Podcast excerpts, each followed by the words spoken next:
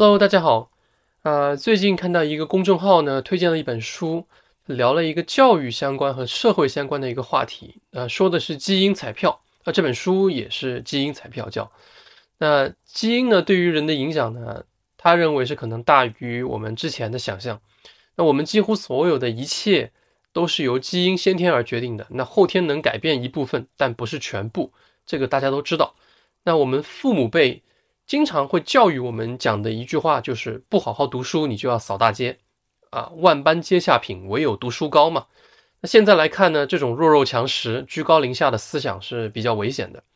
那这在我们现有的社会框架下，就意味着某一些人可以靠一些有社会性优势的基因获得比较好的发展。那比如你运动基因天这个天生就比较好，让你有机会进入到职业运动领域。啊，不管你是做运动员也好，还是做教练也好，还是做陪练也好，对吧？然后，比如你的记忆力超群，你的逻辑和数学能力比较好，那能让你考入比较好的这个大学啊，工程类的学院、工科类的学院，未来从事的这个收入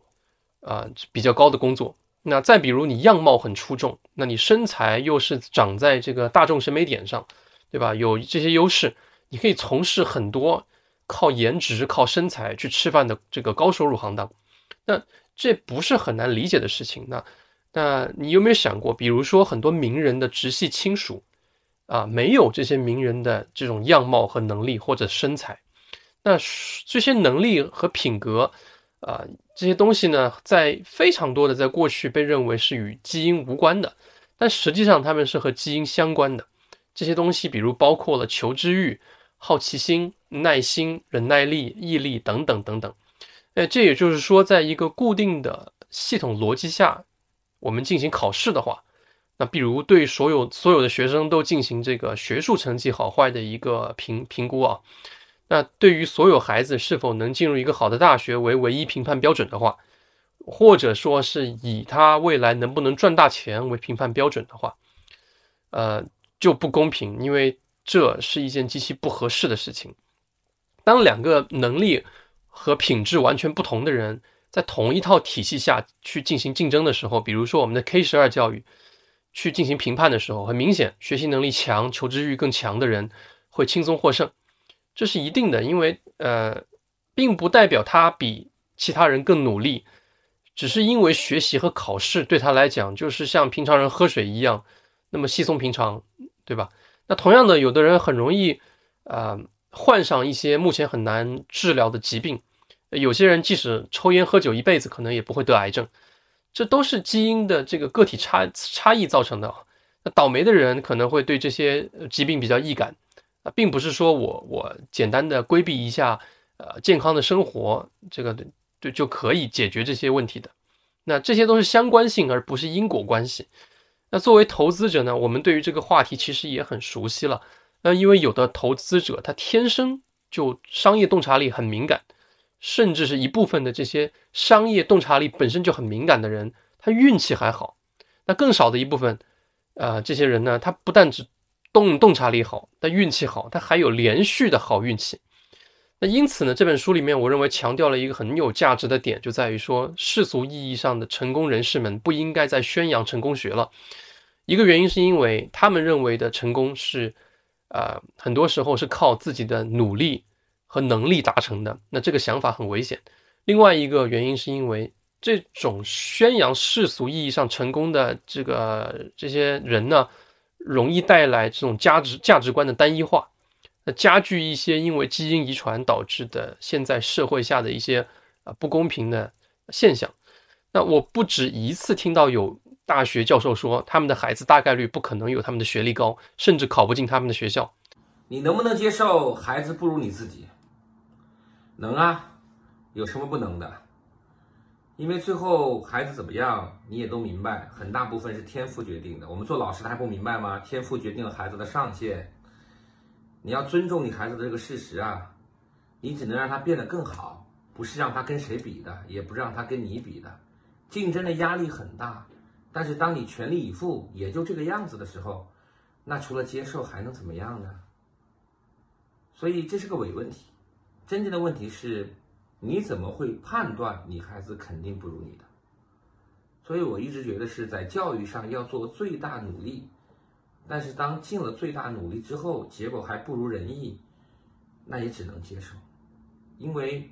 我们作为监护人，除了对孩子的责任之外，还有作为父母对于孩子的爱。那在我们的惯性思维里呢，因为改革开放的这个日子好了，所以好像一代人应该过得比一代人好一样。那事实上不是这样的。那责备孩子学习不好，是因为他们不努力。呃，责备他们赚的不够多，是因为他们不够上进，可能是一种错误的评估方式，或者说，呃，归因太于简单。一个人的世俗意义上的成功有非常多的影响因素，比如我们熟知的马云啊、马化腾啊，甚至是现在这个富豪榜上新进的这些新贵们，比如张一鸣啊、黄峥啊等等，他们很可能不仅拥有非常符合创业的这个事情的品质的遗传基因。比如坚持不懈啊，比如可以快速的消除自己的负面情绪啊，比如社交能力强啊，比如商业敏感度高啊，等等等等啊。同时，他们还非常的走运。那比如举个例子，马云如果没有找到孙正义当时及时的融资，那故事会不会有一定程度的变化呢？马化腾如果当时把 QQ 给卖掉了，还会不会有今天的这个腾讯呢？我们都不知道，对吧？那投资者其实也是一样的，有时候能力是这个不如运气重要的。那真的是有些人，他不懂那么多商业，他就是信茅台、信亚马逊、信谷歌、信腾讯，一路持有，一路持有到财富自由。那我之前聊过，有一位这个单簧管的这个表演家，他用自己的工资几十年的时间，光靠投资微软，就变成了两个亿。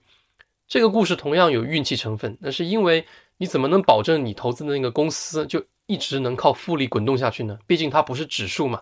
啊，也可能会转型失败啊，可能会破产呐，等等。那之前我就有看过另外一个故事，是讲一个香港的富豪说，他认为基层的工作者，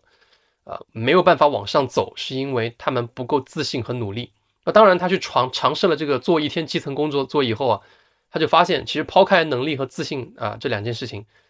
一天的体力工作以后，你很难去集中精神去学习进修提升自己，所以很多人根本就没办法跳出那个恶性循环中。为什么很多有钱人的这个投资看起来都很像特例一样？之前也聊过这个话题，这里也解答了，就是遗传因素以及运气因素都不一样，因此一定程度的这个社会代偿或者社会补偿就显得很有必要了。那这里就隐藏了一个悖论，就是呃，这里面也讲过，就一方面我们知道，呃，教育是普通人的出路，但是呢，强调这个教育。最后又会造成我们在教育这条路上，如果卷得太狠，就会有基因择优的这个因素存在，会读书的人才会跑出来。所以，我们如何应对这种情况呢？就是如果你一旦没有买中这个基因彩票，就是大家所说的普娃，那学术上没有什么特别的能力，能力上也没有什么特别突出的地方，也就是像我们以前玩网络游戏的时候叫的军人，对吧？没什么特点，很平均，怎么办？唯一的解看来就是避免陷入单一的这个价值观的这种这种成功学里面，对于成功的定义可以宽泛一点，并不是说非要有钱有社会地位才叫做成功。